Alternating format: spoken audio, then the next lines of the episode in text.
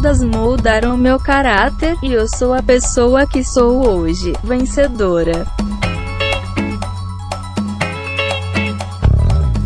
Bom momento, querido ouvinte. Eu sou Guilherme Andrade e quem sabe faz, quem não sabe ensina. Aqui é a Angélica Oejima e é isso mesmo. Eu sou o Bruno da S e até hoje eu não sei por que, que me deram um papel dizendo que eu sou professor. Fala pessoas, aqui é Paulo Zanella e todo professor tem o seu Joãozinho que merece. E está começando o Papo de Calçada.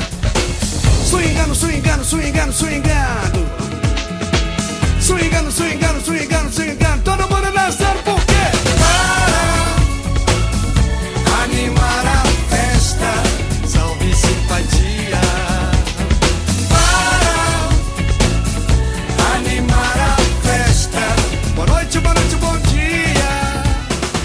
Então, pessoal, essa semana vamos falar aí, aproveitando a semana do Dia do Professor, um podcast que tem aqui dois professores de carreira, né? Eu sou um, um aspirante a professor, Paulo é um aluno como todos nós ainda somos também, né? Estamos sempre ap- aprendendo alguma coisa. Já quase fui professor, comecei a faculdade de geografia. E vamos falar um pouquinho sobre essa profissão, sobre os professores que nos inspiraram, né? O que que fez o- os professores tomar essa decisão de, de se tornarem, né? Seguir essa carreira, é, os perrengues, as coisas boas, os aprendizados e tudo mais.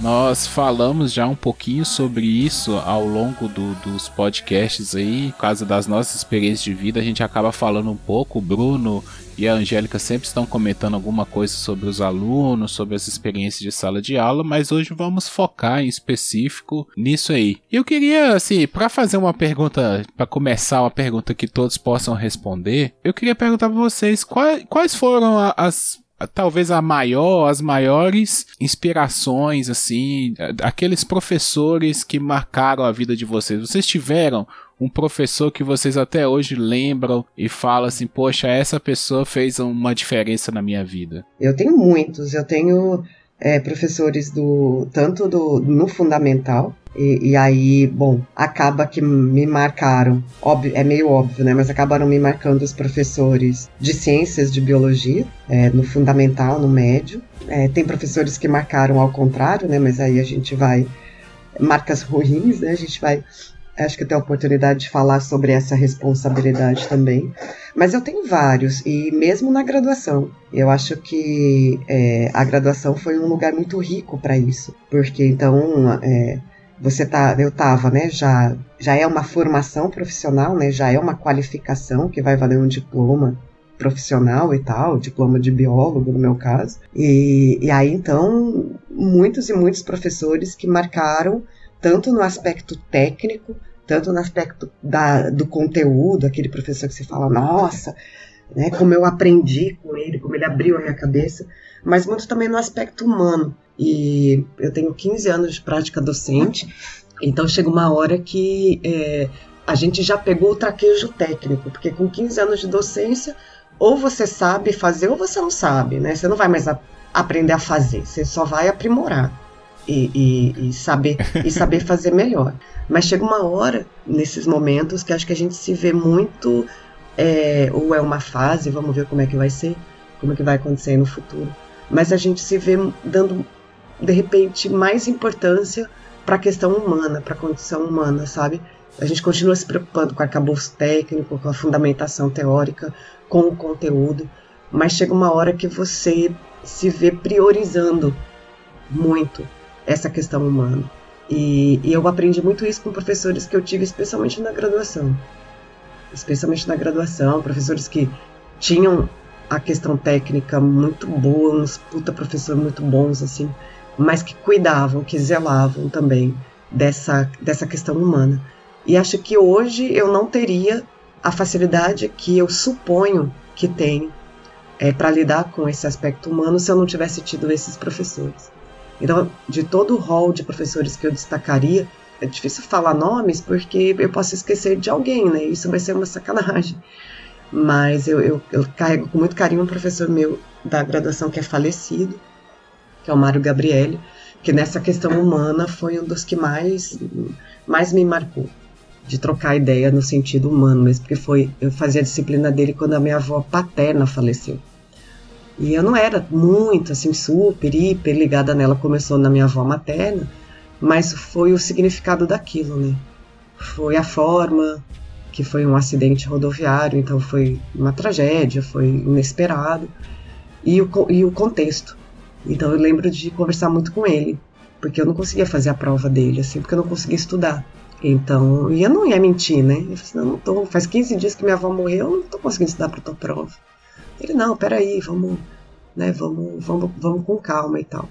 Então, é, essa, apesar, então, eu tenho um rol enorme de professores que me marcaram na escolha profissional, na condução profissional, mas é engraçado, eu lembro com mais carinho, muito mais carinho, os que me deram algum aprendizado nessa questão de relação humana. Rapaz, eu estava comentando isso até essa semana na escola onde eu trabalho, porque eu acho que professor, que é professor mesmo, de vez em quando tem que fazer uma autocrítica, né? E se perguntar, porque eu, eu, também faço muito isso. Ah, como é que eu era, né? Como aluno. E eu tenho consciência que eu era um aluno muito encapetado, perturbei muito na escola, na escola como um todo e não fui um aluno dos mais estudiosos. Mas o que me valeu, sabe, principalmente no ensino médio, no, no, ensino, no ensino fundamental troquei muito de escola, né? De quinta a oitava série troquei muito de escola.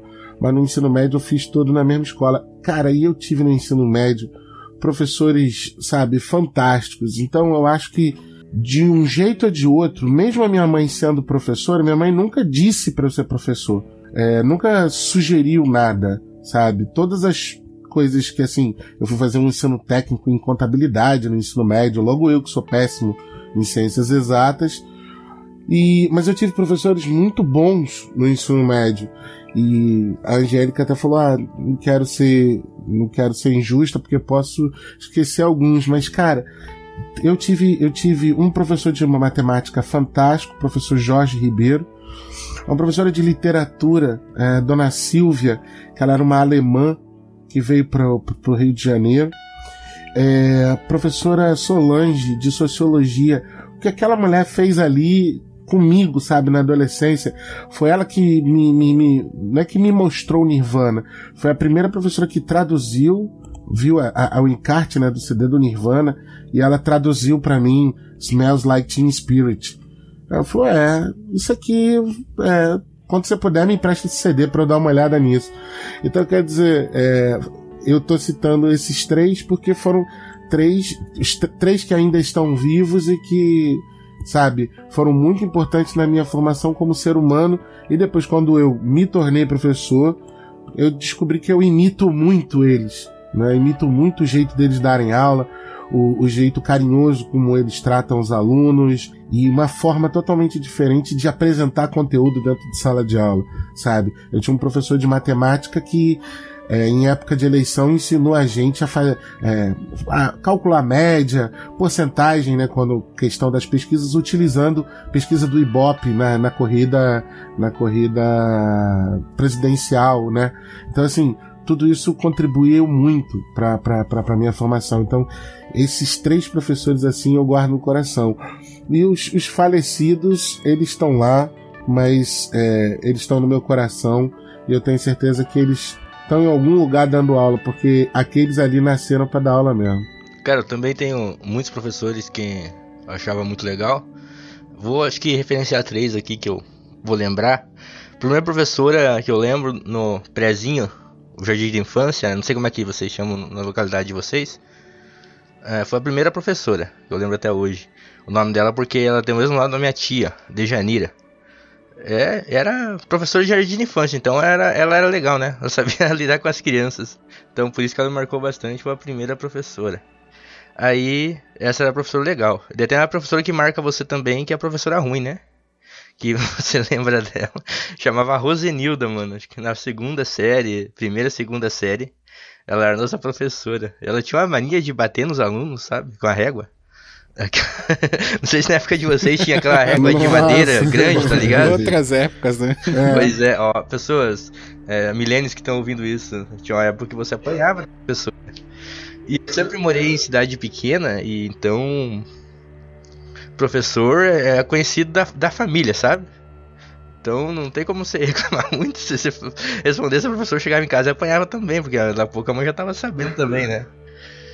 E no ensino médio, cara, tem uma professora que me marcou bastante, é a professora Jocely. Ela é a diretora da escola municipal hoje e também professora estadual. E ela dava aula de geografia. E é aquela professora carrancuda, sabe? Não dava moral pros alunos, não, não, não sorria na sala. Mas tinha uma técnica de pedagogia, de ensino que, tipo, ficava na cabeça que ela ensinava, sabe? Eu sempre fui muito bem na matéria dela e ela até deixava eu falar bastante.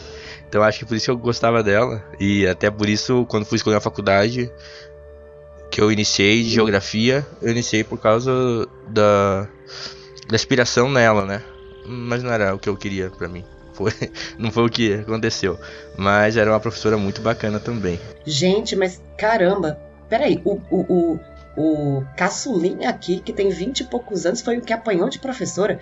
Eu que tenho quase 50, quando fui pra escola, já não podia, já era considerado é assim, nossa, não já era considerado abuso e tal, nos anos 70, 80, que isso, o, menino estava na escola até dois anos atrás e estava apanhando? Caramba! Mas isso era nos anos é, o, o 2005, 2006. É que antigo, isso? Pô. Que antiga? Vai. Nossa, lógico que Vai não. a merda, Você tá doido. Vai se lascar. 2005 eu já tinha, já tinha internet já, filho. Ah, Uma vez denunciaram ela. Uma vez denunciaram ela e ela era dona de um. O marido dela era dono de um bar. De um. Tipo, esses. Não boteco assim de beudo, sabe? Um bar assim que vendia doce. E dela. Na mesma semana que denunciaram ela, levou nós lá no bar dela, deu um monte de doce pra nós de graça. Rosalina, você tá me ouvindo? Bons momentos passei com a senhora. Até que fiquei, lembro do seu nome até hoje. Mas, mas isso, isso, essa história que o Paulo tá, tá lembrando aí, da professora, é, é, um, é um legal do que a gente tem aqui desses recortes do Brasil, né? Cada lugar, o Paulo é do interior do Paraná, eu de Minas, Bruno de Rio de Janeiro e Angélica tá atualmente no Pernambuco, mas é do Paraná também, Londrina, que é uma cidade bem maior, né? É, mas é isso, né? Às vezes o tempo às vezes num lugar as coisas estão mais desenvolvidas, mais atuais, na, na outra tá mais atrasado um pouco, né? Os modos estão mais antigos ainda. Então, isso que o Paulo tá contando, minha mãe conta que acontecia com ela, né, na escola, na época dela. E, mas comigo, por exemplo, nunca aconteceu. Eu, eu tive vários professores também, assim, que me marcaram muito, cara, desde o do ensino básico até ensino superior. Eu tinha uma professora de português e inglês que eu nunca, eu nunca me esqueço da primeira aula que eu tive com ela, que era foi na quinta série, eu tinha mudado de colégio e aí eu não conhecia ninguém e ela entrou na sala e, e quinta série, né, antigamente, o, hoje em dia é o sexto ano, já era que mudava o as turmas, né? Você ia do fundamental 1 pro fundamental 2 e geralmente você começava a estudar de manhã, né? Que é de primeira a quarta série costumava ser à tarde as escolas. Então acabava que era novidade para todo mundo, tanto para quem já vinha na, na escola, quanto para os novatos que vinham de fora.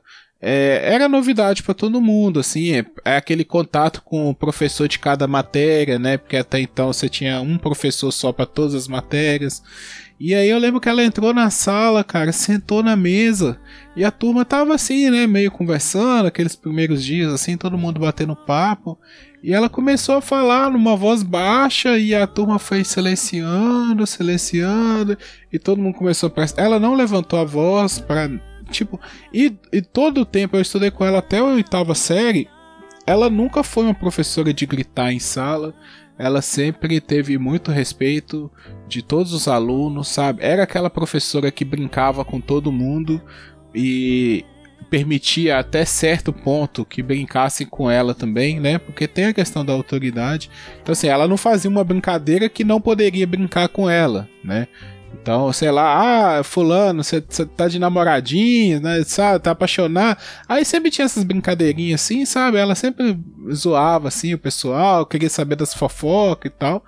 Então, mas na hora de falar sério, era falar sério, sabe? Assim, é uma professora que até hoje me, me marcou demais, professora Cida, por causa disso, sabe? É aquela, às vezes a gente pensa que a autoridade, né, a pessoa é, gritar, ser brava, bater na mesa e mas ela tinha uma autoridade de, de igual para igual, assim, sabe? De não precisar, não de violência, mas se sobrepor em cima dos alunos. Eu, assim, até hoje, eu fico muito admirado com isso. Não, só essa ideia do Guilherme falou de autoridade.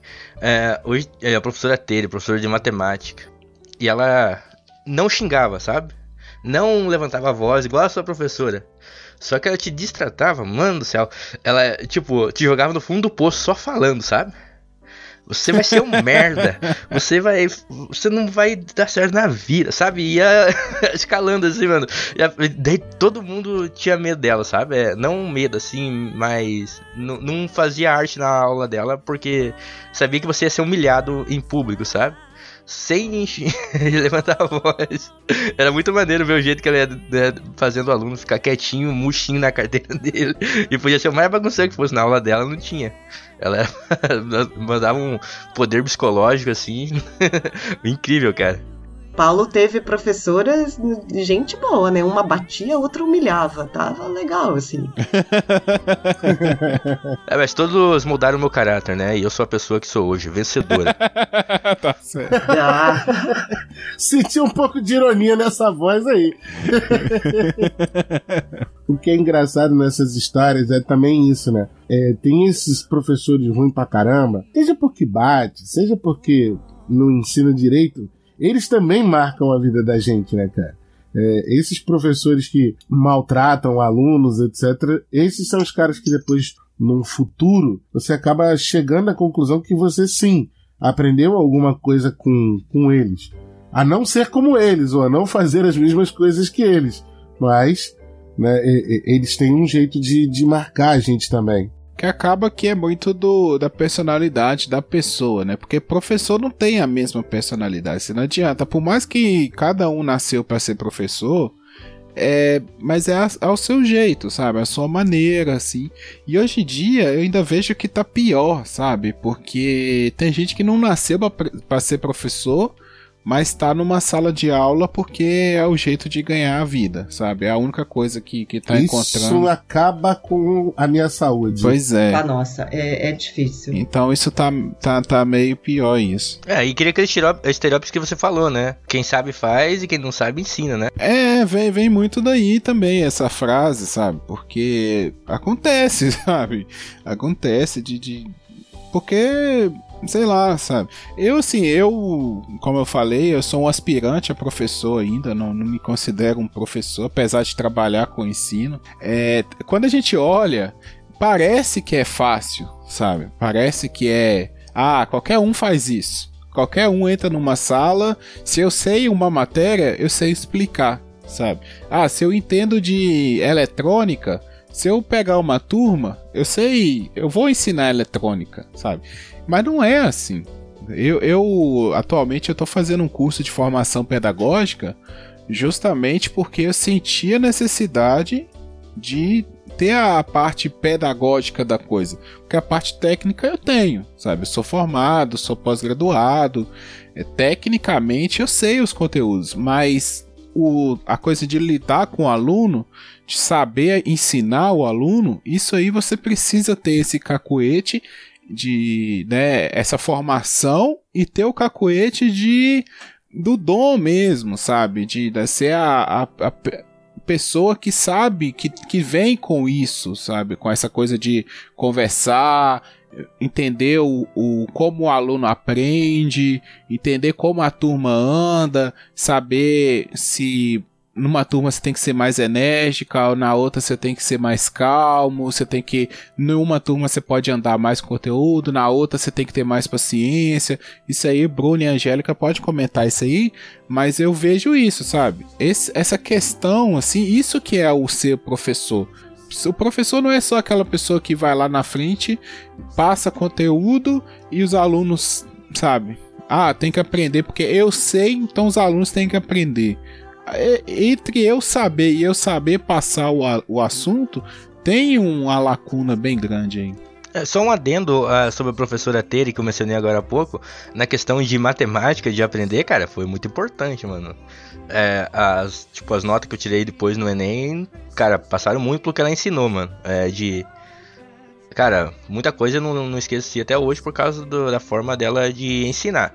Essa outra parte de comportamento daí é outra coisa. Mas o conteúdo, a explicação dela era, era muito boa. Tem muito professor ruim, muito. Eu diria assim que, que o número disso, a proporção disso, né, dentro de uma proporcionalidade, talvez esteja até aumentando bastante. Porque, falando especificamente da minha área, da biologia, muita gente entra no curso sonhando com a vida glamurosa de pesquisador. Entendeu? E a vida de pesquisador não é nem um pouco glamurosa. Ah, o que é? Eu ia perguntar isso. Como assim o cara enxerga glamour na vida de pesquisador? É, a ilusão de quem está numa graduação ou entrando numa graduação, isso é muito comum, muito, muito comum, sabe? E aí vê, né, vai ralar e vai ver, depois que se forma, vê que além de não ser glamurosa, o se estabelecer como pesquisador é, é, é complicado. Então, no, no Brasil, é, é a realidade brasileira que eu sei falar, mas isso não é muito diferente de outros países, no contexto geral, os melhores centros de pesquisa são as universidades. Né? As universidades são o, os centros que mais produzem pesquisa no nosso país. Só que para você estar é, tá numa universidade, você está numa universidade como professor. Você entra na universidade como professor. Então você tem que ser professor. Então, dentro da universidade, é muito comum a gente ver professores investindo muito severamente na sua carreira de pesquisador, aí é, e não são bons professores, nem no aspecto técnico, nem no aspecto humano, nem na didática, nada. É, porque não é aquilo, sabe? Ele entrou na universidade porque ele entrou pelo mundo de pesquisa que a universidade oferece. Isso é muito complicado, muito polêmico, muito delicado. Ou aqueles que vão parar em sala de aula do, do da educação básica, do fundamental médio, é, frustrados. Porque eu não queria estar ali, não queria ser professor de escola, queria ser pesquisador em algum centro, unidade de pesquisa. Então, a, a, docência, ela tem que ser, acima de tudo, um dom mesmo. Assim. Você tem que ter, no mínimo, um mínimo de prazer em lidar com isso. É, um mínimo de, de, de alegria em fazer o que faz. Né? É, porque não, não adianta, ela, você lida com dezenas de pessoas na tua frente. Né? Então você tem a, a, responsabilidade, mesmo eu que lido com adulto, não é só lido com adulto, meus alunos todos são maiores de idade. É, você tem ali a responsabilidade de é, colaborar numa qualificação, numa estruturação de, de, de, de carreira, né, de formação profissional, é, mas você de modo nenhum tem como esquecer que são pessoas. Tem uma história de vida que, que, tem, que tem sentimentos, que tem. Então é, é a parte dura aí da, da, disso tudo que a gente está falando é quando o profissional segue uma profissão sem vocação. Da mesmo modo que existe médico péssimo, médico ruim, excelente cirurgião, mas péssimo médico. É, então existem excelentes pesquisadores, péssimos professores. É, a gente é, é complicada a, a história de cair numa profissão sem vocação. Eu sempre digo, por mais manjado que, que seja, eu sempre repito a mesma frase, né? Que você tem que fazer aquilo que você gosta, né? Seu trabalho tem que ser aquilo que você gosta. Porque no momento que você começar a, a, a trabalhar naquilo que você gosta de fazer, você não está mais trabalhando, você está fazendo o que você gosta e ainda tem gente te dando dinheiro para isso. Então, assim, é, eu, quando a Angélica fala lá ah, que tem gente que entra na universidade querendo o glamour de ser pesquisador, eu me tornei professor porque eu fiz conta, entendeu? Aí ver um tempo lá que não ia ter o que eu ia receber de bolsa se eu corresse atrás, tivesse, sei lá, do, duas escolas, três escolas em turnos alternados, eu ganharia um pouco mais do que isso. Eu falei, eu decidi por trabalhar como professor. E aí sim, né, é, é, me especializei em dar aula, vamos dizer dessa forma. É, tempos atrás estava aí querendo voltar para fazer mestrado disso, para graduação daquilo, mas cara, chega chega um ponto e isso é bem importante em que você já sabe, né? Você já é professor, você conhece todas as realidades e no meu caso, eu fico sempre me questionando como é que esses caras chegam, né, até uma sala de aula? Porque não é fácil, não é fácil. Você, amigo ouvinte, que, por exemplo, esteja aventando a possibilidade de se tornar professor, seja da disciplina que for, não é fácil encarar é, é, 40, é, 40 é, pares de olhos te escrutinando o tempo todo em que você estiver em pé. Só pra vocês terem uma ideia, uma coisa que aconteceu recentemente. Eu sempre me visto da mesma forma, né? Camisa preta, calça preta e bota. Sempre do mesmo jeito, é, tipo, é um uniforme mesmo. Por razões inúmeras. Um belo dia, a garota reparou que eu tinha ido de tênis e não ido de bota. Falei assim, lá, primeira vez que eu vejo o professor de tênis. Minha bota estava lavando, não deu tempo de secar. Aí eu fui de tênis para a escola. A garota reparou nisso. Então, assim, não é fácil entrar num, num lugar onde você está o tempo todo sendo analisado, medido, escaneado. Não é fácil entrar numa sala com esse tipo de pessoa. E é um tipo de pessoa, em alguns casos, que está disposta a tudo, está disposta a te enfrentar. E você mesmo assim escolhe, não, vou fazer isso, mesmo que eu não goste disso. Nunca sabe. Não é, essa equação não fecha. O, o, o cara encarar um, um, um meio de trabalho mal ou bem hostil só porque ah, eu vou ganhar um dinheirinho, por exemplo, se ele for servidor público. Essa, essa equação não fecha na minha cabeça. Até que pela formação, né, essa pessoa igual a Angélica comentou, é formado em biologia, física, química, ainda acredito que é um caminho, né, sei lá, em algum momento isso é uma segunda opção para a pessoa. Mas, por exemplo, não sei se o Bruno já viu isso aí nas escolas dele, mas tem gente, por exemplo, engenheiro hoje em dia que tá indo pra escola para dar aula, entendeu? Para complementar salário ou para sabe, fazer um bico. E aí, cara, não, não tem aquela coisa, sabe, de, de...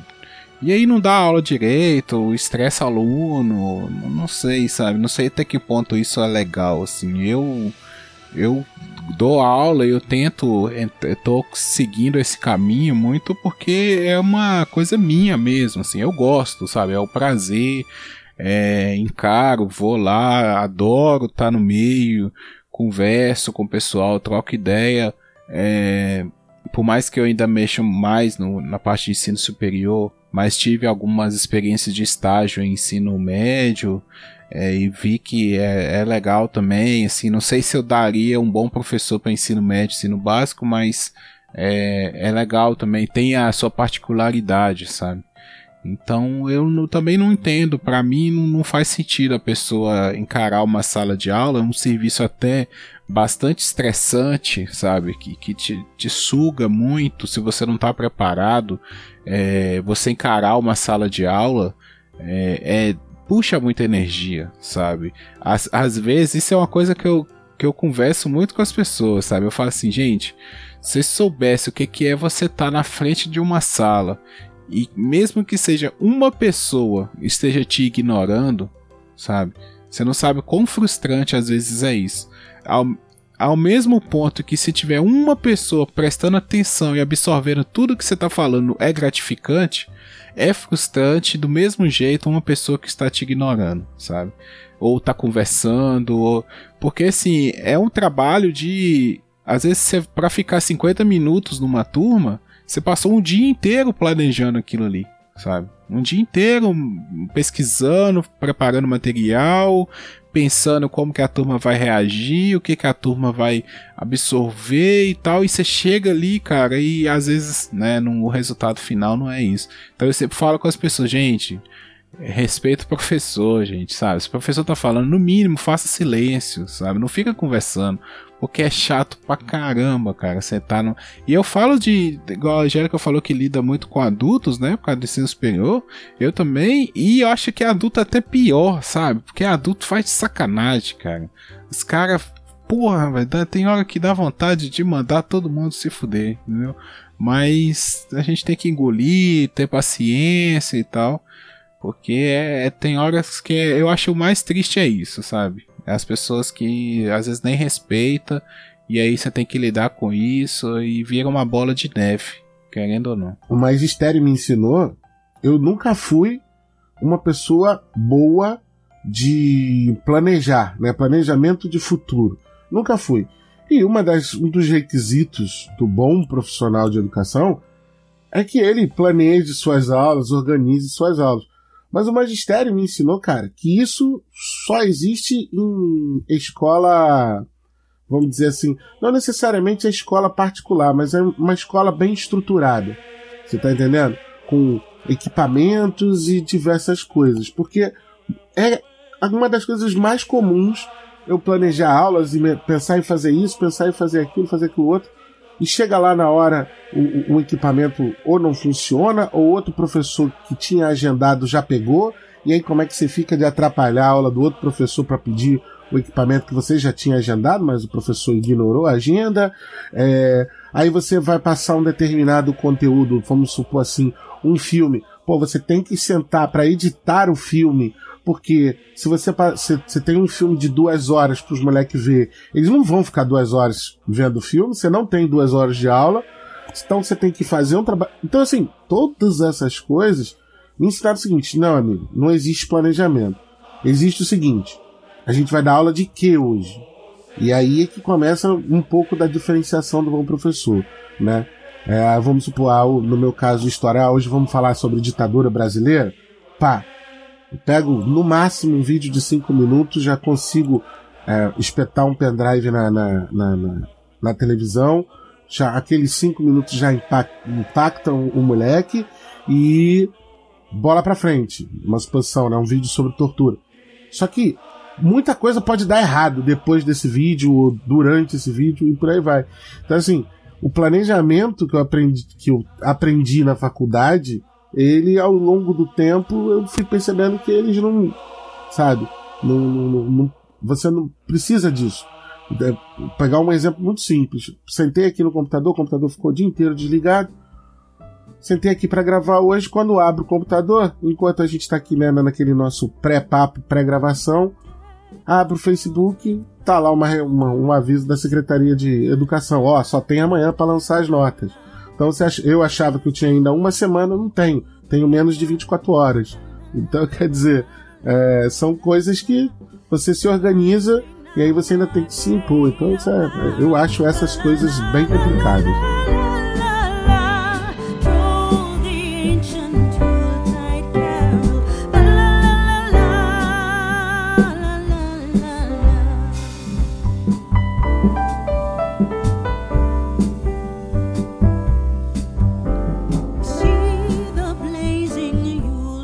Colega nosso aqui, um amigo nosso aqui, que hoje ele até tá quase acabando o mestrado dele em.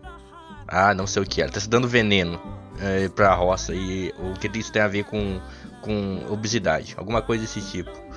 É, e ele começou a namorar uma guria aqui da cidade. E o apelido da guria era Chuchu. Né? Eu tive a brilhante ideia de pegar um chuchu aqui em casa, colocar numa caixa de presente e levar pra aula para dar de presente para ele. E bem aquele, bem aquele dia, veio uma professora nova, veio substituir alguém que não tinha vindo, alguma coisa assim. A coitadinha da professora, sabe? Novinha, assim, acho que tava começando aquela época. Mano do céu. Aquele chuchu votando dentro daquela sala, junto com folha de caderno, e viram em pedaço e cabo de vassoura. E a professora saiu chorando da sala. Mas nunca mais viu ela na escola. acho que foi a primeira experiência dela. E vocês tiveram alunos tão não, como é que eu, a palavra que eu vou usar assim, inconsequentes desses? Ah, sempre tem, cara, sempre tem. é, é, aí que, por exemplo, você vê o, o, o, bom profissional, o mau profissional. Eu digo isso é, de maneira bruta porque sou bruto, né? É, recentemente aqui no Rio de Janeiro tava uma onda disso, de aluno que passou até no Fantástico, no jornal, aluno pegando os material do professor, voando pela sala, jogando cadeira em cima do professor, e o professor, sabe, sentado acuado. Ah, se alguém aqui está numa para iniciar uma carreira de ser professor, meus amigos já te dão uma dica. Quando o primeiro aluno levantar a voz para você, você se levante da cadeira. Porque você vai ter que estar tá pronto para um confronto. Isso é um, infelizmente é um fato dos dias de hoje. Os alunos estão partindo para o confronto físico com os professores. Então, se você ficar sentado na sua cadeira, a probabilidade dele dar um soco, um chute, uma agressão em você sentado é muito maior do que se você estiver em pé, né? E, cara, essa história agora pô, do, do, do chuchu, é, sempre, sempre rola de tudo. O professor que sai chorando disso porque não consegue dar controle na turma é porque ainda é inexperiente. Alguns anos de magistério vão dar a, a, a, a experiência para essa professora para não sair mais correndo. Que é o primeiro sinal, aluno sente cheiro de medo. Existe um. No momento que o aluno sentir que você. eu, pode, pode. O dia que o, o, profe, o, aluno sente que você tá com medo dele, amigo, já era, ele deita e rola em cima da sua cabeça. Eu tô falando isso como um professor amável, tá? É só o meu tom de voz que é assim mesmo. Mas aluno nunca vai me agredir como fizeram última, recentemente nos jornais, não. Então, assim, gente, eu nunca tive nenhum tipo de problema com nenhuma turma. Antes de eu entrar no, no ensino superior, né, é, na época que eu estava terminando o mestrado, é, eu fui professora de EJA. E no EJA, na realidade, tem adolescente, né? Não era a maioria, mas tem adolescente. E caramba, gente, nem, mesmo aquelas turmas que era comum dar algum tipo de problema, eu nunca tive problema com nenhum tipo de aluno, nada. Eu não, eu não tenho um, um, um bate-boca com aluno, eu não tenho é, nenhuma situação de, de, de ter que usar de alguma autoridade, sabe, assim, mandar aluno para fora nessa época de escola, que foi bem curta, né, foi um ano e pouco, quase dois anos. É, e, e, mesmo na, na, na, na, universidade, em sala de aula, nenhum tipo, nenhum tipo de problema. É, às vezes eu ainda passo alguma coisa com a história de celular, mas aí eu normalmente eu falo é, sem citar nome, assim, olhando para o geral para a turma, sem olhar diretamente para a pessoa, que dentro do estatuto da universidade, se continuarem mexendo no celular, eu posso é, parar de falar encerrar a aula e dar a aula dada. Então, como eu não cobro falta, não tem por que a pessoa ficar ali dentro mexendo em celular na minha aula. Ela pode fazer isso lá fora, porque ela, eu não estou cobrando presença, né? É, é, o máximo que acontece comigo é isso. É o máximo.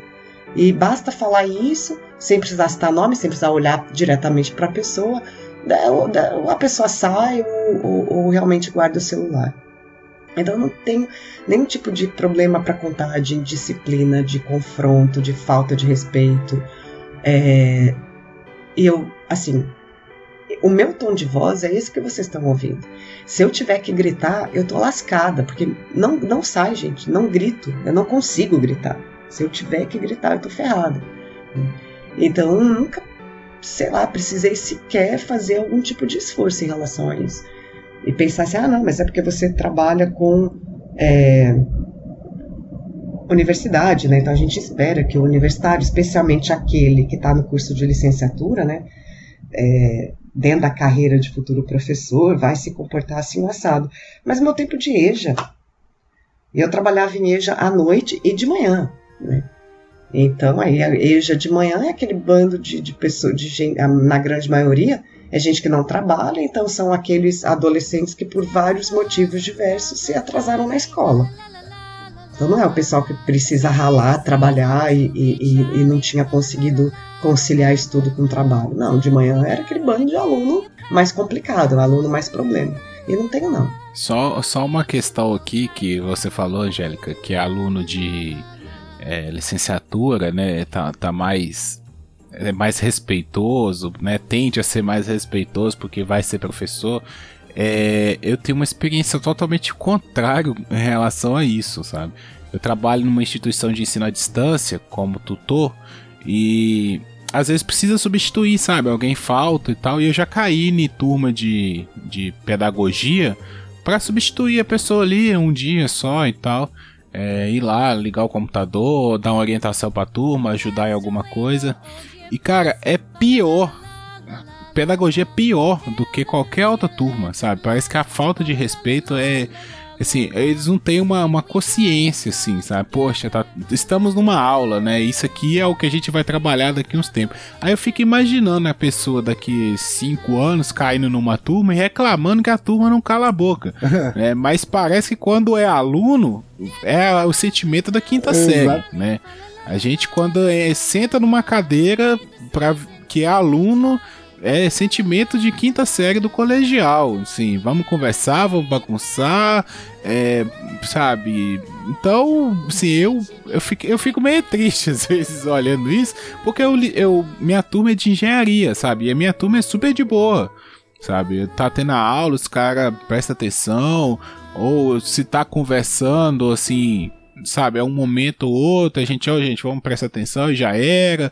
Então, assim, eu fico meio impressionado com isso, sabe? O pessoal da pedagogia da licenciatura, às vezes, é, é, na minha experiência, é pior do, do que outras turmas, assim, em relação a isso. O pior é que o cara tá pagando e tá bagunçando ainda, né? Isso é o mais foda. Ué, você tá falando disso aí. Eu trabalhava numa escola que oferecia muitos treinamentos, sabe?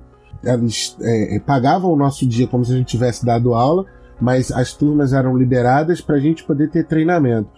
E por várias vezes, quando tinha treinamento assim à noite, então vamos supor assim, o treinamento ocorria no horário é, do, da aula, seria aula normal. Então, por exemplo, de 6 da, da noite às 10 da noite. Era um treinamento. Não ia ter aula, ia ter é, treinamento de 6 às 10 da noite. Cara, quantas vezes, quantas vezes tá lá o cara, o, o palestrante, o treinador falando com, com a rapaziada de professor e os caras falhando a palestra, né? Falando durante o, o momento que o cara tava falando e tipo assim, quando dava nove alguma coisa, já começava aquele burburinho de querer ir embora. Poxa, mas vai até as 10, que não sei o quê. E aquilo me incomodava sobremaneira. Porque é, eu tava pô, prestando atenção ali no que o cara tava falando e a rapaziada ia importando. Aí um dia, velho, eu fiquei tão de saco cheio desse comportamento que o pessoal, quando o cara falou assim, não, agora a gente vai fazer uma pausa, aí vamos supor que fosse assim, mais oito e meia. É, vamos fazer uma pausa aí pra vocês tomarem um café, uma água, fumar um cigarro e eu volto depois. Não, não, não! Continua sem pausa pra gente sair mais cedo, que não sei quantos que lá. E ficou aquele burburinho, bababá, bababá. Eu falei assim, é, né? Falei, bem tipo Chaves, quando todo mundo diminui o volume do falatório e o Chaves fala sozinho. Aí eu fui e falei assim, é, né? Depois a gente reclama dos alunos quando eles ficam pedindo pra, dar, pra, pra sair cedo e pedindo pra fazer a chamada logo, né? Maluco, depois desse dia, eu passei a ser mais odiado do que sei lá, sabe o que? Mas por conta disso, você falou bem. Se o cara passa da condição de professor para de aluno, ele se comporta como um garoto de quinta série, sem dúvida nenhuma. Você vê que tem alguma coisa muito mal resolvida aí, então, né? Porque só pode. Como que um professor não respeita a aula do outro. É, é louco isso. Tem alguma coisa aí, é, pessoalmente, que não tá resolvido. Isso é insano. Mas eu acho que, assim, não é, não é, não é tirando a, a questão do professor, porque parece também, fica parecendo que é só o professor que faz isso. Mas eu trabalho né, na área de engenharia também e tem muito isso, cara. Às vezes você pega um projeto de que um outro profissional fez e você caga o projeto do cara todo, né? Eu falo, pô, esse cara aqui não sabe fazer nada e não sei o que, ó como é que fez isso. Que... Então eu Tem acho que isso é ego, um né? pouco de, de... É, de ego mesmo, sabe? De, de coisa. E aí, na hora que você tá. É a questão de você deixa de ser vidraça e volta a ser pedra, né? Então, quando você é pedra, você, você quer quebrar a vidraça. Então, pode ser um pouco por aí. Não é apenas com professores e alunos que isso acontece, não. É insano de todo jeito, porque não custa nada ter um pouco de corporativismo profissional. Aí professor ajuda professor, médico ajuda médico, advogado ajuda advogado. Por que, que professor Ah, não vai mas ajudar professor é professor? classe desunida. É, mas nós vamos entrar nessa seara aí. nós vamos entrar nessa, nessa, nessa questão de classe professor aí que, que sei lá, né? Ah, um pra pouco- mim fica a desejar muito um a pouco. desejar. Fica muito a desejar. O professor não é unido mesmo. É, eu trabalhava, pô, funcionário público. Eu trabalhava, eu trabalho até porque nessa outra escola também aventou-se esse mesmo problema, que é o professor vamos supor, nós quatro aqui trabalhamos na mesma escola. Aí eu vou procurar o diretor da escola e falar assim: Ô diretor, tem que conversar aí com o Guilherme, porque o Guilherme está faltando muito e está prejudicando a minha aula. Pô, eu sou professor de história, o Guilherme professor de matemática. Como é que o Guilherme faltar atrapalha? É porque o, muita gente tem esse aspecto de que é o seguinte, ah, ele está faltando, então eu tenho que é, é, é, adiantar tempo, então eu fico correndo de uma turma para outra, isso é um caso que eu até considero válido. Mas o cara faz esse, esse X9 aí, esse dedo duro, principalmente por quê? Porque provavelmente esse cara que faltou, ele não, ele pode não, não, não tomar o código 30, ele pode ter o, os esquemas dele. Então, professor persegue professor. Professor dedura professor, velho. E fala mal. Eu, se então, eu já falei aqui várias vezes no programa. Se tem uma raça que eu detesto é professor. ah, é. E uma dúvida aqui. Professor vê cola do aluno? Sim. Aluno colando na prova, professor vê? Ou, isso, ou não vê nada? Ah, tem uns que ou são bons é pra caramba. Mesmo. Tem uns que são bons pra caramba, mas em geral dá pra ver sim. Ah, sei lá, eu, eu acho que eu tenho um aluno muito bom. Eu tenho um aluno muito bom de. Não é, é possível, mesmo? não é possível. Eu sou a que menos pega. É raro eu pegar aluno colando. É muito. É raríssimo. E quando eu pego é porque, assim, eu acho que é porque tá muito evidente, senão não pegaria não.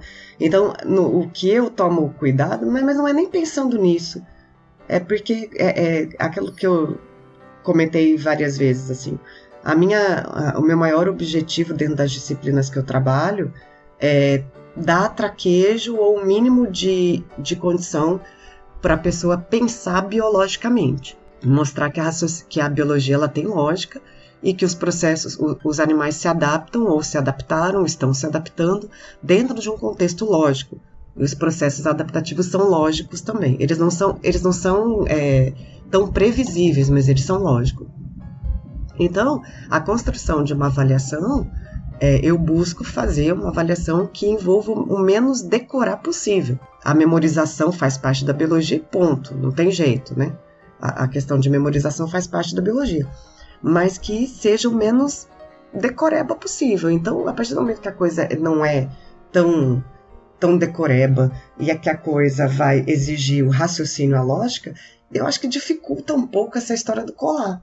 Acho que isso tudo fica um pouco difícil. Acho que ele vai fazer uma colinha que talvez funcione de conceito, porque alguma pergunta conceitual acaba, acaba caindo, acaba tendo. Mas a base mesmo, o esqueleto da prova é raciocínio.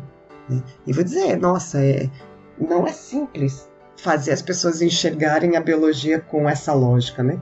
Gente, vamos raciocinar biologicamente. A lógica não é só matemática ou como a do advogado, né? A retórica do advogado. Não, a lógica tem, existe também dentro dos processos biológicos, né? Então acho que talvez eu dificulte por aí, mas gente, eu, eu levo anos para pegar um aluno colando, anos. Em 13 anos que eu, Em 13 anos que eu tenho de Vitória, eu, que eu tenha pego, são três. Em 13 anos. Caraca. Cara, eu já eu acho um perda de tempo colar que. Ah, usar aquela retórica do professor, você tá só se enganando, né? Não, não é, não é por, essa, por essa parte. Eu acho que se você tem tempo para preparar uma cola em casa, você tem que ler a matéria para fazer a cola, mano, você tá estudando. Então, eu tenho tanta preguiça de estudar que nem fazer cola eu faço. eu vou na, na, minha. Eu vou lá, respondo a prova, se bem foi, se não ir, não foi. Mas já ajudei muito gente a colar, já respondi prova pra galera, assim. Tipo, o cara passa a prova pra você, você dá a tua pra ele e responde as duas, sabe? E a, nunca a fui Renata pego fazendo essa isso. história, ela fazia os papeizinhos de cola da rapaziada, porque a letra da Renata é muito miudinha. Então ela fazia os papéis de cola. Enquanto ela fazia o papel de cola, ela tava lendo, né, e consequentemente estudando. Então chegava na prova, ela ia bem, e quem colava não ia bem. E nego não entendia, mas era exatamente isso. Porque é, é a gente reclama que o brasileiro faz tudo em cima da hora, mas pode pegar, pode ver os alunos. É, você marca um negócio para daqui a dois meses. Ó, oh, gente, vamos fazer tal trabalho no dia 6 de dezembro. Vocês têm dois meses para fazer isso. O cara vai fazer no dia 5 de dezembro. Ele vai fazer o trabalho no dia 5. Então, essa mania que na nossa cultura brasileira de fazer tudo no último dia, tudo quando já tá acabando o prazo, também tá aí, sabe? Ela, ela entra em, em vários, vários setores. Então, o cara, ah, pô, ao invés de o cara manter uma rotina de estudo, sei lá, eu tô falando isso como professor, não como aluno, tá? Com uma rotina de estudos, etc. Cada um é que arrume a sua, tá? Eu sei que no momento que eu começo a estudar, para tudo. Eu esqueço da vida que a vida está acontecendo. Quando, por exemplo, eu tenho que estudar para concurso e tudo mais. Você tem que criar a sua rotina de, de estudo. Depois que você cria, cara, todo o resto vem mais fácil. Então a, a cola é, é, é, o de menos. O cara que cola é o cara que não, não, não se preocupou, sabe? É, com, com esse estudo ou com qualquer outra coisa. E tem e uma coisa até que o Guilherme falou, né? Tem gente que atrapalha o coleguinho que tá colando, né? Dedura o coleguinho que tá colando. Aí é sacanagem, pô. Isso é sacanagem. Ah, isso eu acho uma sacanagem. Não, isso é falta de corporativismo, não.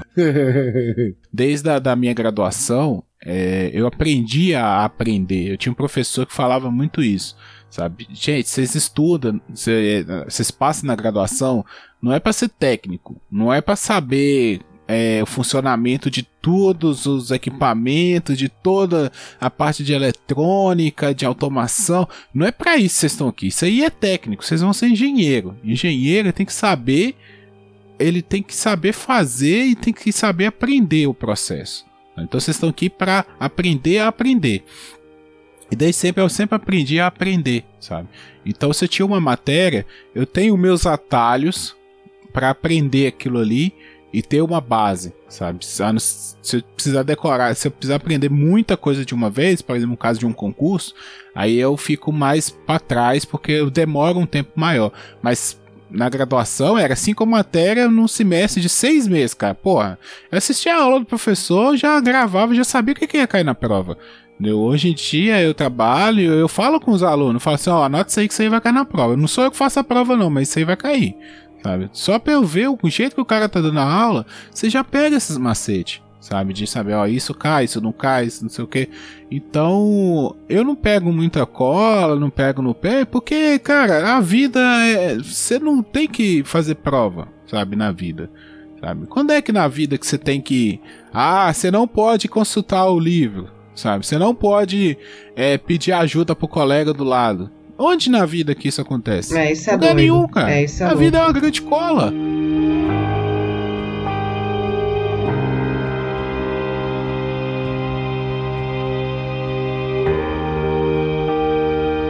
Essa mecânica de ensino é uma, é uma merda também, né? De, dar, de fazer prova, sabe?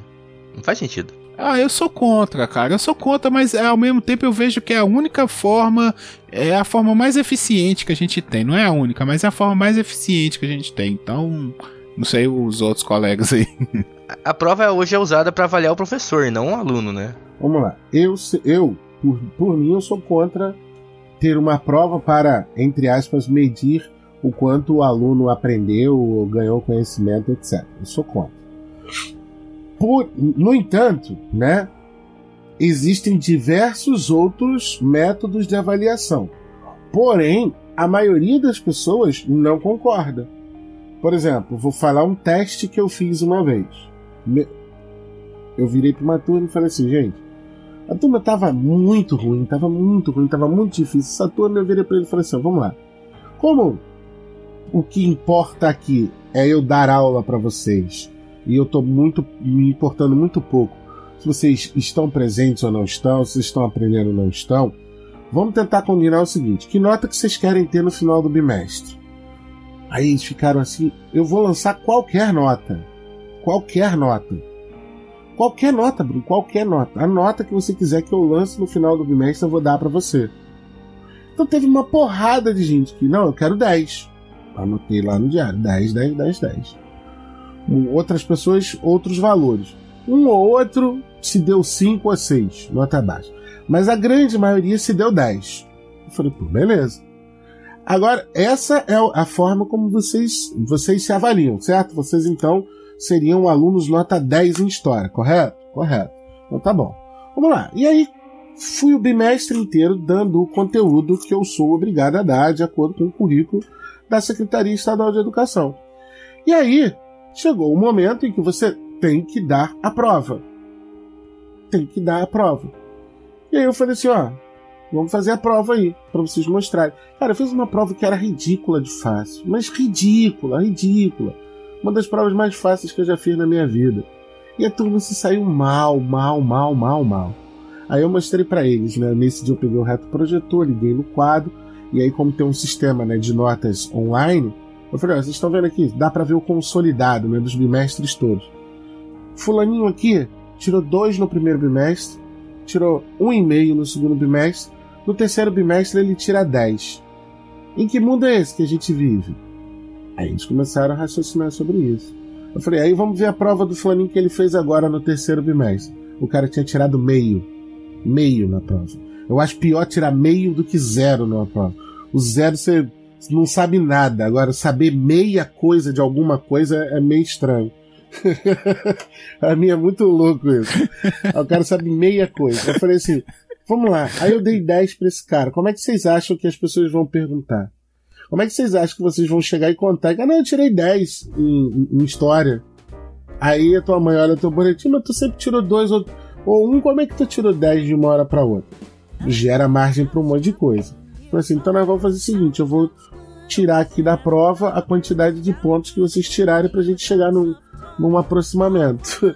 então, do tipo, o cara tinha tirado 10, né? E na prova tirou, sei lá, 3, ele ficava com 7. Eu fui abatendo. Deu certo. É, é, deu certo. Deu certo. Ficou todo mundo feliz. Porque em tese ficou todo mundo com nota azul. Então, assim, porque no fim das contas, é avaliar o aluno é avaliar em quê? Você estava falando antes, Guilherme, de ah, você não pode perguntar pro colega do lado. Mas o que a gente mais faz na vida é isso. Toda vez que a gente não sabe alguma coisa, quando a gente é criancinha, pergunta pros pais, né? A gente vai ficando mais velho, a gente pergunta pro amigo, o que, que é isso aí que você falou? O que, que é isso que você tá vendo, que você tá fazendo? Hoje a gente está em pleno século XXI, onde você vê vídeos, né, perguntando para uma máquina como fazer arroz. A máquina te bota lá um monte de receita. Então é uma besteira você não perguntar dentro de sala de aula. É, teria, tem que ser normal isso. Mas a prova em si, cara, não tem muito o que fazer porque ninguém, nenhuma escola aceita muito bem um modelo, e digo mais, nem os próprios alunos, tá? Um modelo que não tenha uma prova, uma avaliação final é, é, é para isso. É. Hoje eu tenho liberdade para dar quantas avaliações eu quiser para o meu aluno, desde que eu dê uma prova pelo menos. E os alunos ficam putos se não tiver prova, hein? Os alunos ficam muito putos. E, e, e pede pro professor dar, ó, não vai ter prova. Eu vou dar a nota que eu julgo que vocês é, merecem. Puta, agora fodeu. Aí nego fica muito chateado da vida. é, aí eu mato meus alunos, eu acho. Acho que meus alunos todos morrem se eu fizer desse jeito. Tem um colega meu aqui que conseguiu, sério mesmo, cara. A, não sei se a professora tava zoando ou não, mas ela entregou a prova para ele com a nota 1 negativo, cara. Caraca, não. como assim? O maluco errou o nome, velho. Errou o nome dele. Nossa. Sério, é verdade mesmo. Nossa. Ah, para, gente. Eu já perdi ponto na questão porque a professora não entendeu minha letra. Eu fiz um 3, eu fiz um 3 e ela entendeu que era um 5. É uma coisa assim, ou um ou outro, sabe? Mas a resposta estava certa. Só que eu escrevi, a minha letra ela não entendeu. E aí ela deu errado. Eu fui para ela e falei, não, professor, mas eu fiz certo aqui e tal. Isso aqui é o, é o número mesmo. Ela falou assim, não, você tá me enganando e tal. Mas eu tive que aceitar. É, mas não foi Porque por mim. Aí eu né? aprendi. Ela não entendeu a... mesmo. Não, é. Uhum. E aí eu aprendi a resposta final, escrever redondinho pra professora nunca mais confundir. Eu achei que ia ter reclamação disso, de letra, por causa da letra na faculdade, mas os professores não falaram nada ah, até agora. Eu, como eu faço meus alunos produzirem muito texto, eu falo para eles, ó, se eu não entender a letra de vocês, amigo, eu não vou fazer esforço para ler. Porque se vocês estão no ensino médio, vocês ainda não aprenderam a escrever direito, pelo amor de Deus, velho, desiste. Não dá. Eu tenho hoje uma penca de aluno, cara. Quando, quando eu recebo o texto deles, eu vejo aquela porra daquele garrancho, nem termino de ler. Não ganha ponto, ganha. Como é que eu, É, saber se não era um puta artigo, sei lá, um Mas- mais novo historiador, Mas, Zanella, novo do essa que Brasil, tá a questão. É, como é que as pessoas vão saber que você é esse gênio se você não sabe se expressar? Não, mas- isso, isso aí, pelo contrário, é uma coisa que eu cobro. Entendeu? Se na prova eu faço vista grossa, quando vai eles têm que entregar um seminário no final. Eles fazem um seminário com todas as disciplinas estudadas no semestre. Então tem um trabalho lá de, de final de semestre que junta tudo que eles aprenderam e eles têm que apresentar. Fazer um texto, né, como se fosse um artigo, e apresentar o trabalho para mim. Isso aí eu cobro, entendeu? Na hora que vem aqueles textos sem introdução, sem é, revisão bibliográfica, sem norma, sem, sabe, com as coisas sem pé nem cabeça, o cara só jogou, ele fez um PowerPoint meia boca lá, copiando metade das coisas do texto do jeito que ele fez, ele não nem preparou a apresentação direito, aí eu esculacho, entendeu? Aí eu esculacho. Aí eu falo, não, não, isso aí tá errado, ó. Semestre que vem, pode mudar isso aí, entendeu? Porque aí eu falo com eles, como é que vocês vão formar engenheiro e vocês não sabem fazer um relatório? Vocês não sabem apresentar, fazer uma apresentação. Vocês vão chegar na empresa, vocês vão ter que é, fazer uma reunião para apresentar um projeto, para apresentar um relatório de, de final de ano, ou o que seja. Como é que vocês vão chegar lá e não sabem apresentar isso aí? Sabe? Aí, pra mim, é obrigação, sabe? A pessoa saber escrever, saber concluir um assunto, sabe? Fazer introdução, desenvolvimento, conclusão, ser coerente. Isso aí, pra mim, é primordial, sabe? P- Prova quiser colar, quiser comprar a prova, você faz o que você quiser, não me importo com isso não. Agora, você tem que ser um, um É profissional falar. minimamente digno do seu diploma.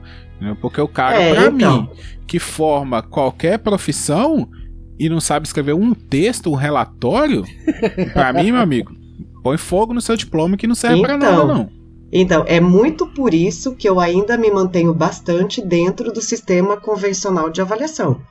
Eu gostaria muito, existe- existem várias formas alternativas de eu avaliar um aluno. Nossa, eu conheço vários, já poderia desenvolver, executar várias. Só que eu não tenho. Dentro do, do, do, do que eu acredito, assim, dentro da, do que eu sei o que, que é ser um profissional é, é, na área de biologia depois, tem que saber escrever tem que saber colocar um raciocínio. E outra coisa, esse raciocínio não é a pessoa que está criando. Então, ela foi conduzida, teve um- uma renca de aula é, que a gente discutiu, que a gente expôs, que a gente raciocinou junto, juntos.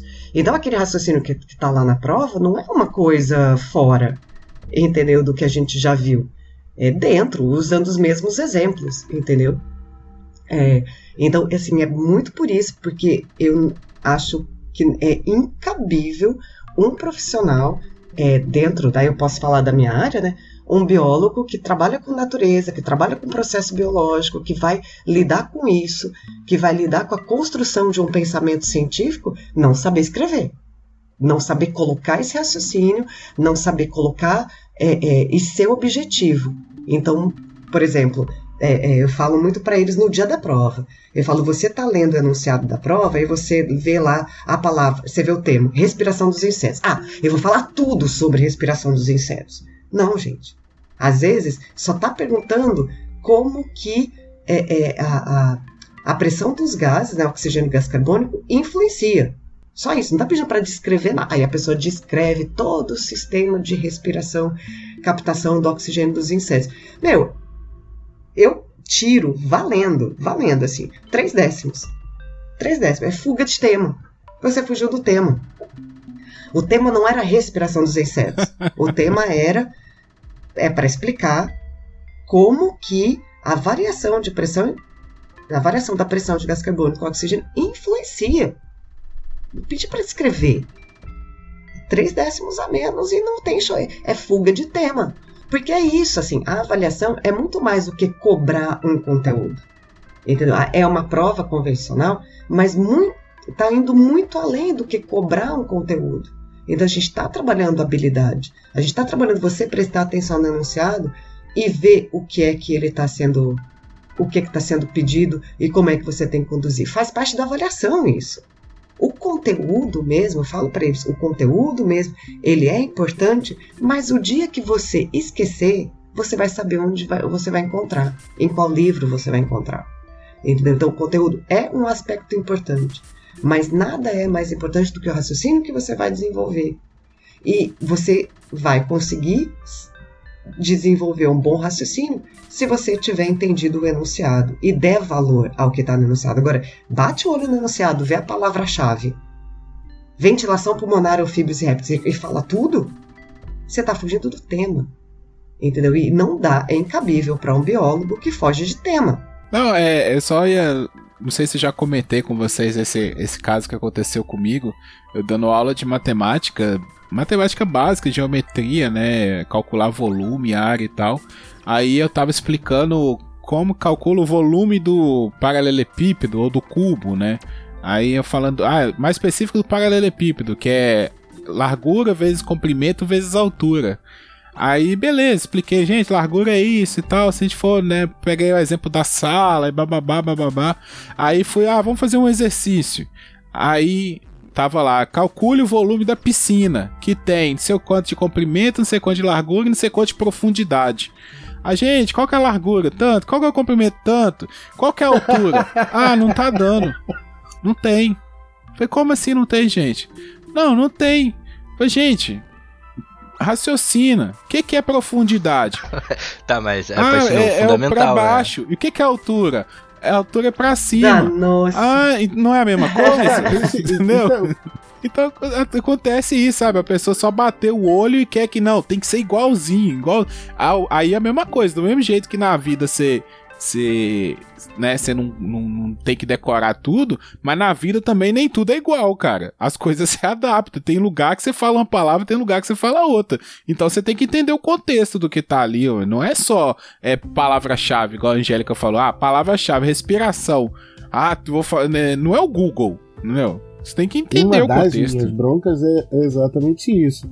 É, falei para vocês antes da gravação da semana passada que eu estava fazendo cursos online e um dos cursos é exatamente isso: trabalhar com ferramentas, né? É, as, fam as famosas TICs, né? Tecnologia computacional de informação e tal. Cara, quando você pede para um aluno, eu juro, eu juro que isso deve ter o quê? Uns três anos atrás. Eu falei assim: olha, eu quero que vocês produzam um vídeo é, porque tem muito essa história do passa um trabalhinho para recuperar nota. Isso é chato pra caralho. Eu tenho até uma historinha sobre isso. é, passa um trabalhinho para recuperar. É. Isso é um Aí eu falei assim: ó, eu quero que vocês então produzam um vídeo e postem no YouTube para eu ver. O pessoal ficou me olhando assim como se eu tivesse dito assim: olha, vai lá no fim da galáxia e traz poeira estelar, sabe qual é? Que aí eu falei, gente, vocês não sabem postar um vídeo no YouTube? Não. Eu falei assim, como não? Eu sei fazer, vocês não sabem? Pois bem, eu tive que ensinar ao pessoal a fazer vídeo no YouTube. Entende? É, filmar com celular e depois postar no YouTube. Eu tive que ensinar isso. Então, um dos grandes problemas está justamente esse. Esse problema que você anunciou, né, qual é a altura da, da, da piscina, é, tem muito disso, de vários exemplos, vamos dizer assim, que todas as disciplinas usam, tá? Todas as disciplinas usam para para tentar explicar uma coisa para o aluno, quando que na verdade não é bem a vivência do cara. É igual, vou pegar o mesmo exemplo, né? Ah, é, um quarto, um, um, um cômodo da casa, né? Um quarto tem tantos de largura, tanto de, de, de, altura, é o que? Largura, altura e o que? Profundidade, comprimento. Aí, quanto qual é o volume que, que pode caber dentro desse quarto? É a mesma pergunta da piscina.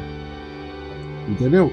É, eu brincava muito que antes, é, aula de física, né? Um móvel se desloca em linha reta, qual é? Tem um movimento uniformemente constante. Qual é o móvel que se move dessa forma, se não uma bala de tiro? Entendeu? É, de uma bala de um revólver. Então, assim, às vezes são os exemplos para explicar que às vezes não muda a cabeça, do, não faz o cara ver de uma forma diferente. E quando você tenta fazer com que o cara veja as coisas diferentes, esteja inserido dentro, vamos dizer assim, do modelo atual, né? Utilizando o computador, utilizando o telefone, os caras não sabem. Ó, outro exemplo clássico. Eu fiz um formulário Google, né? Fiz uma prova dentro dos formulários Google e mandei a prova pelo WhatsApp para os caras. Então, todo mundo, se você não sabe, passa saber, ó, você preenche o formulário Google. O cara que fez o formulário Google recebe. No momento em que você acabou de responder, olha, você recebe um e-mail dizendo que fulano de tal acabou de responder as perguntas do formulário que você fez. Eu mandei isso pro WhatsApp de todo mundo. Falar, ó, vocês têm até tal dia para fazer. Beleza. Até aí tudo bem. Um belo dia eu tô na minha casa, recebo a resposta. Professor, esse essa prova é com consulta? Vixe. não, gente, Não, não, não, isso você é não mentira. pode pesquisar. Não, Eu tô vendo, tá? A câmera Sim, tá não, ligada, a câmera tá ligada. Sabe? Você entendeu a gravidade? Pode consultar. Porra, filho, eu mandei pro teu telefone, você nem o que você vai fazer com isso. Mas o cara não, não, não gira a caixa, sabe? A, a escola obriga muito o cara a pensar sempre da mesma forma. É, mas é que assim, na realidade, eu acho que a escola, aí, aí eu vou. Ixi, aí agora. eu acho que a escola tá muito atrasada. Entendeu? Eu acho o ambiente escolar, a forma com que tudo é conduzido no ambiente escolar, extremamente atrasado. Assim, tá muito errado.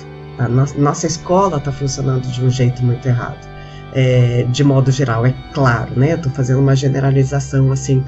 É, Primeiro, assim, já faço uma crítica lascada para qualquer método que use apostila. Já, sabe, já acho que não, não entendo como isso ainda existe, como que ainda existe apostila. Essa é uma coisa. A outra coisa, é, eu acho que as coisas estão funcionando de um jeito que não se trabalha individualidade. É difícil, como que um professor sozinho vai dar conta de trabalhar 20 individualidades em cada turma? quando ele de repente tem seis, oito turnos, né? É, mas eu acredito que quem tem que fazer isso é a escola, não é o professor, entendeu? É o jeito com que a escola funciona, o jeito que a dinâmica que a escola tem é que deveria proporcionar isso. Deveria proporcionar modos da pessoa é, manifestar a sua individualidade. Eu gosto muito desse exemplo é, que aconteceu com a minha irmã. A minha irmã foi a vida toda taxada no ambiente escolar como uma pessoa ou preguiçosa, ou lenta, ou não sei o que, ou isso ou aquilo. Aí ela foi fazer a, a, o curso na Universidade de Música, né, que tinha muito a ver com a personalidade dela. A gente estudou música a vida toda, né? Então ela foi a única que seguiu. Foi, e ela fez licenciatura em música. Foi na graduação que ela descobriu que ela que ela passou por um processo dentro da, da graduação e foi avaliada. É, e ela teve o diagnóstico de déficit de atenção. Então a minha irmã, ela foi taxada a vida toda numa escola é, padrão, né, é, de classe média, é, bem conceituada, e foi ela foi taxada disso a vida toda, até descobrir que não, ela não era nada daquilo. Ela era uma criança que tinha déficit de atenção e aí ela colocou tudo para fora. Quando veio o diagnóstico, ela contou tudo, coisa que a gente nem sabia que ela tinha passado. Então, ela disse que ela ia para a escola, o fato da escola ter muro alto, grade, não sei o que, ela, ela se sentia completamente aprisionada, como se ela tivesse lá dentro por punição. Ela falou, a vida toda eu frequentei a escola sentindo que eu que eu estava sendo punida. Eu estava indo para a escola como uma punição. Eu não estava indo para a escola para aprender porra nenhuma. Eu não estava indo para a escola para, é, é, como diz assim, ser preparada para porra nenhuma. Eu estava indo para a escola para ser punida. Então, nosso ambiente escolar tem muita coisa errada. Muita coisa errada de não olhar. Então, a sorte, para não dizer outra coisa, da minha irmã é que você está falando de uma pessoa que é uma pessoa de boa índole, você está falando de uma pessoa que tinha, né, que tem uma estrutura familiar por trás. Mas e se isso acontece em outra realidade? E acontece muito. o que, que você tem? Evasão. Ou então gente que vai para a escola para perturbar, para roubar, para quebrar as coisas. Então, assim, eu, eu sou, eu tenho, eu faço numa conversa mais assim, eu faço críticas enormes, assim, entendeu?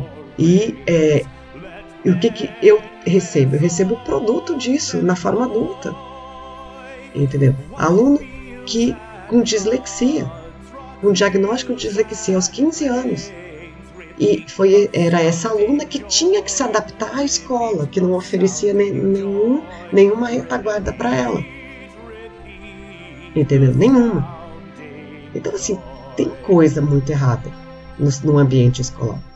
E quem está pagando o pato e quem está sofrendo é, é, tudo isso porque faz parte do quadro permanente da escola é o professor.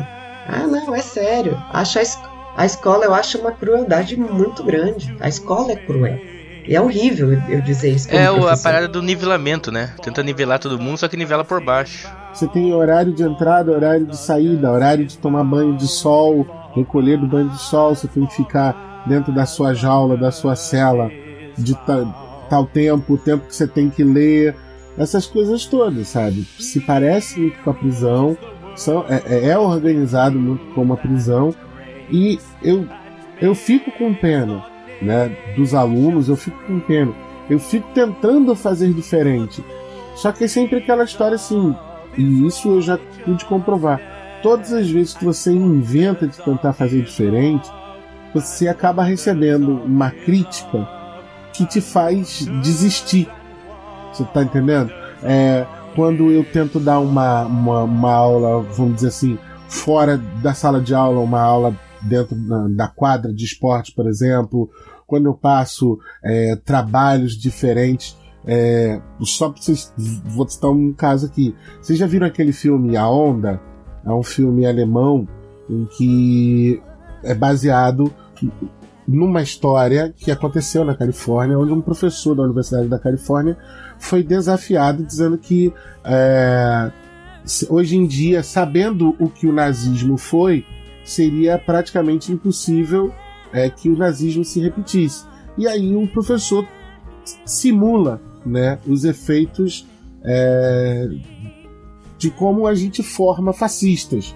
Eu vi isso no filme, eu falei, vou tentar na minha escola, porque estava não, você não, você não fez fiz, isso. Fiz, Para. Sério? Aquele filme é muito louco, mano.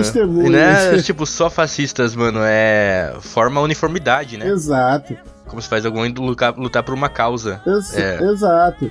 E aí, é, eu fui, eu tava numa. Era uma oitava série. E eu fiz isso. Os caras, olha, vocês vão a partir de, da próxima semana vir vestido de tal forma, vocês de tal forma, vamos nos comportar desse desse tal jeito toda vez que a gente for ao banheiro e toda vez que a gente for é, entrar para a sala de aula. Então eles eram a única a turma que se formava, né, formavam as filas de maneira mais uniforme possível, eles organizavam recreio, etc, etc. E o que, que, como eles passaram a ser elogiados pela postura que eles estavam tendo, eles ganharam confiança. Então, a cada semana eu ia dando uma tarefa diferente para eles e eles tinham que me mandar relatórios disso e tal. Eu sei que um, um belo dia é, a coordenadora me liga e fala assim: Daes, pelo amor de Deus, eu preciso que você venha na escola. Eu falei, pô, mas hoje eu não tenho como ir. Eu, falei, Daes, dá um jeito de falar com esses garotos da oitava série que eles estão controlando o recreio.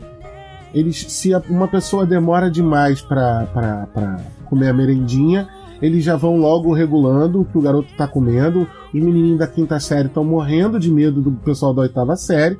Você tem que conversar com eles para mudar isso. Aí vamos lá. Essa situação, historicamente, ela é muito parecida com o que aconteceu na relação da Alemanha com a Inglaterra. Enquanto a Alemanha estava vamos dizer assim, lutando contra a, a chegada do comunismo. E, e, e por exemplo, estava só se metendo lá nos, nos guetos judaicos, a Inglaterra não estava nem aí. Ou seja, enquanto os garotos estavam sendo disciplinados, estavam fazendo o que a escola queria que eles fizessem, a escola apoiou o projeto.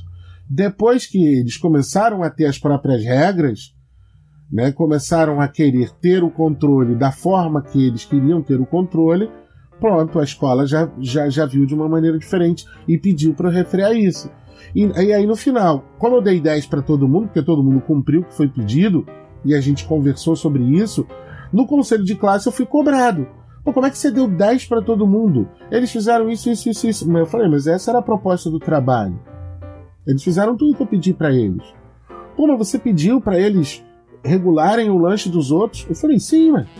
Porque é isso, a gente dá poder para um determinado grupo, ele vai crescendo à medida que, pô, beleza, gostaram disso do que eu fiz e tal coisa. Então a escola está tão acostumada a, a, algumas coisas que quando você sai completamente do, do eixo que a escola programa para o aluno, dá merda. Dá merda, dá sempre merda. Eu acho que foi muito corajoso, porque não dando spoiler no final do filme dá merda, né? Sim.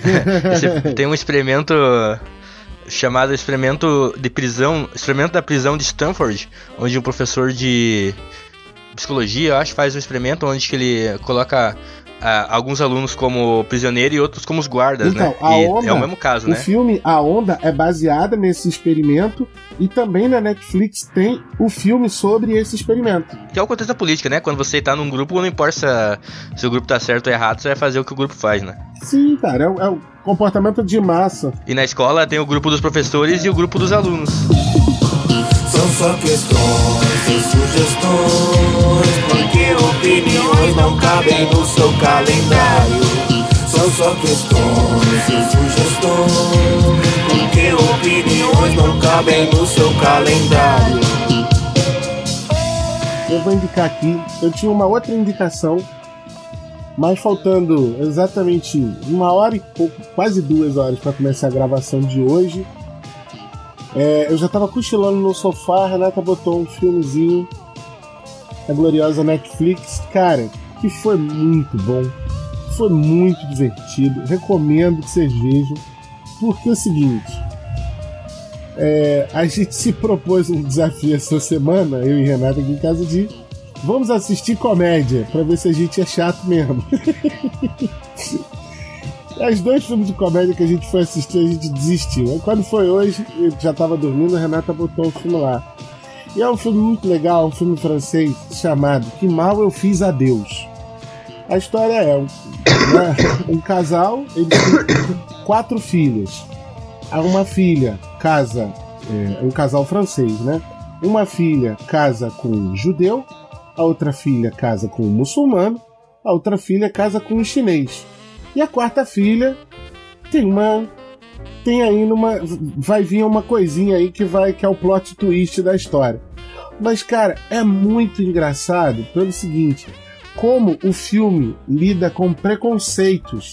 Então, as piadinhas que todo mundo faz em relação aos árabes, aos judeus, aos chineses, todos esses discursos, essas piadinhas que a gente acha que não vai ter graça nenhuma, chama o, o nome do, do, do árabe, né, muçulmano, é Rashid, mas só chamam ele de Mohammed. Aí o, o judeu só chamam ele de rabino, o, o chinês só chamam, só chamam ele de japa, umas coisas assim, sabe, com os estereótipos que todos nós temos na nossa cultura ocidental para lidar com aqueles todos os outros que são diferentes. E é um filme que é muito maneiro. Tem uma virada no meio do filme que é fantástica. Então eu recomendo muito. É um filme leve, tem uma hora e meia, uma hora e quarenta. É um filme muito engraçadinho, chamado Que Mal Eu Fiz a Deus. Tá na Netflix. Vale a pena ver. Eu vou assistir agora, porque tá na, ali no. Na abertura da Netflix faz tempo, eu não assisti até agora achando que era religioso, agora eu vou assistir. já, já que eu falei, eu vou indicar. Tem um documentário também na locadora vermelha chamado Nosso Planeta. É, um documentário não, é uma série com vários episódios, com tipo fotografia monstro, cara. Os caras é muito bem feito e, e mostra várias paisagens e animais. Documentário de bicho, igual a gente tava falando aí no, no, no episódio de hoje. Só que não. Assista esse também. Só que eu vou indicar o. Ele chama Nosso Planeta tá na Netflix. Só que tem outro que é um making off desse que é um filme de uma hora e pouquinho que chama Nosso Planeta em por um, um outro ângulo, que é um making off desse, dessa série que é, mostra o trampo que os caras tiveram para gravar essa série, sabe? Para fazer esse trabalho, tipo dois anos de, de gravação para fazer e no final tem uma realidade lá fala um pouco do aquecimento global. Aquecimento global mostra lá, cara, que tipo, dá até vontade de chorar. Então, vai lá e assiste Nosso Planeta e é o making off dele, Nosso Planeta, por outro ângulo. Bom, eu vou indicar, é, por, por comentar, eu ainda não assisti Bacurau, do Kleber Mendonça Filho, mas eu vou, na realidade, indicar é, a trilogia recente dele, né? Começa com Um Som ao Redor, em 2012, vem Aquários, em 2016, e agora Bacurau, em 2019 porque eu estava conversando com uma amiga que assistiu. Bom, Kleber Mendonça Filho, ele é do Recife, né? Ele e Juliano, é, que sempre trabalha com ele e tal. É, eles são aqui do Recife, então a gente acaba tendo uma visão mais aproximada dessas coisas. É, ele está construindo, dentro dessa trilogia, que eu estou chamando de trilogia, uma visão sobre Pernambuco que vale muito a pena, na minha opinião vale muito a pena prestar atenção nesse trabalho que o Kleber Mendonça está construindo, porque então, no som ao redor é uma visão muito calcada em zona da mata, Aquários é uma visão muito metropolitana do Recife e agora vem Bacurau com uma visão muito do sertão. É, bom, Guilherme, eu vou fazer um comentário aqui, você fica livre para tirar da edição para encurtar o episódio, mas a minha amiga que assistiu Bacurau, ela é da cidade de Serra Talhada, em Pernambuco, que é uma cidade bem de interior, bem sertão, a cidade do Lampião, né? A cidade onde nasceu o Lampião. E é, ela disse que na abertura do, do é, ao longo do filme, ela começou se familiarizando com todo o cenário, com tudo que estava acontecendo, com toda a narrativa, e ela, sem perceber, ela demorou para perceber que ela estava chorando, porque o filme ele é atemporal, então, é, aquelas regiões ali, é, desde que elas existem, elas, elas já nasceram esquecidas, elas já nasceram abandonadas, e não tem o que se faça, porque tudo depende do poder local. Né? É o poder local que comanda, é o poder local que, que dá o destino de qualquer recurso e qualquer coisa que venha de qualquer lugar. Então, são regiões e pessoas completamente fadadas ao abandono. Não tem jeito, é é isso, né? Enquanto não mudar a cabeça do poder local e não tem nada que indique que isso vai mudar.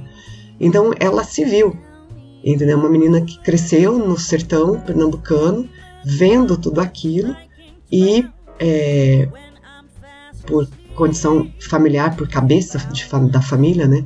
Ela teve as oportunidades, ela veio, para Recife, ela é fez curso de biomedicina, mestrado, doutorado fora do Brasil, aquela coisa, hoje ela é uma professora universitária. Então o impacto que ela narrou, né, né, que ela teve com Bacurau me marcou muito, assim. Eu fiquei gripada, eu não consegui ir pro cinema ver. Mas enfim, eu indico que se preste atenção na trilogia, na construção que o Kleber Mendonça Filho está fazendo, da diversidade e, e, e de toda um, um, uma riqueza cultural que o estado de Pernambuco tem não acredito que ele não esteja fazendo isso de propósito, mas a, a, quem viu o som ao redor e viu Aquários já teve uma percepção. Eu acho que ao ver Bacurau, né, que trata muito a vida do, do sertão, do sertanejo é, desse estado aqui de Pernambuco, acredito que a cabeça vai abrir assim, porque o, o som ao redor mexeu muito com a minha cabeça, assim, né, dessa questão de ampliar a visão. Aquários mais ainda. Então vale a pena prestar atenção nessa sequência de trabalho que ele tem feito por aqui. O Som ao Redor, 2012, Aquários 2016 e agora Bacurau 2019. Eu assisti o MIB internacional, achei bem divertido para quem gosta de, de MIB, né, Homens de Preto. Tá, tá bem legal assim, até ter uma crítica porque eles colocaram as protagonistas são é uma mulher, né, e a chefe dela também é uma mulher. Aí quando ela entra lá, ela pergunta, pô, mas homens de preto até hoje? Aí ela fala, é, tem coisas que mudam devagar, né? As coisas estão mudando, mas nem tão rápido assim. É... E o outro é o Rambo, cara. Eu fui no cinema assistir o Rambo, vocês acreditam? Meu, mano, que inveja. Tava querendo assistir o Coringa. É, cara, eu tava querendo assistir o Coringa, mas tava, tava lotado e aí pra. A gente, ah, vamos, vamos no cinema mesmo assim, né? Tal. Aí fomos assistir o Rambo. E, cara, pra quem gosta de Rambo, como eu gosto, gosto muito de Rambo, cresci assistindo junto com meu pai. É, tá um filme até bem legal, sabe? Tá, tá o Rambo clássico, assim. O Sylvester Stallone ainda tá, tá conseguindo. É um filme divertido, assim. Então, pra quem quiser, né? Às vezes for no cinema, assistir outro filme, vai estar tá lotado. E quiser uma alternativa aí, assiste o Rambo. Tá, tá bem legal, assim. É um filme bom. É. Por hoje é isso aí, galera. Espero que todo mundo tenha gostado do episódio. Mais uma semana concluída mais um, um podcast no ar. É, agradecemos a todos que, que estão compartilhando, que estão trocando ideia, que estão comentando. É, obrigado também a quem participou aqui, Bruno, Angélica e Paulo. Pessoal lá no grupo, um abraço muito especial para quem está lá no grupo. Essa semana estão entrando gente nova lá, sempre é, interagindo com a gente. Pode comentar aí né, o que, que vocês acharam do, do, dos episódios. Quem quiser sugerir pauta, eu até falei lá, mas eu vou, vou enfatizar mais por, por esses dias aí. Nós estamos querendo fazer um especial do, do Gavetão diferente esse ano.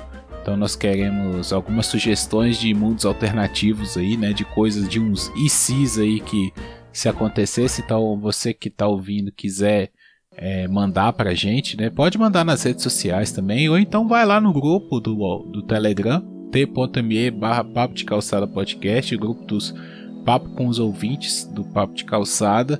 É, vai lá e sugere pra gente, pessoal que tá aí no grupo sugere também, nós vamos anotar para fazer um especial gavetão diferente esse ano, uma coisa mais mais interativa, um episódio amarrado no outro, tá? Então você já sabe, as redes sociais arroba Papo Calçada no Twitter, no Facebook e no Instagram. O nosso blog é papo de calçada podcast.blogspot.com. Lá você vai ter o Papo de Calçada todas as quintas-feiras. Tem o TV na Calçada quinzenalmente aos sábados, falando sobre séries e filmes. Tem o Remix saindo todas as terças-feiras. E alguma de, de vez em quando tem um texto ou alguma coisa assim que a gente compartilha lá também, tá bom? É, e-mail, né? papocalçada.gmail.com. Quem quiser mandar um e-mail também, manda um comentário pelo seu aplicativo de podcast, entra lá no site ou vai lá no grupo. A gente sempre tá lendo todos os comentários, tá bom? E é isso aí, galera. Por enquanto, é, tá valendo a promoção ainda, até novembro. É, espero que o pessoal queira participar aí. Quem quiser ainda tá valendo, já as regras estão estão por aí em algum episódio de Papo de Calçada. Até a próxima semana, tamo Abraço, junto. Abraço, rapaziada! Até uma próxima!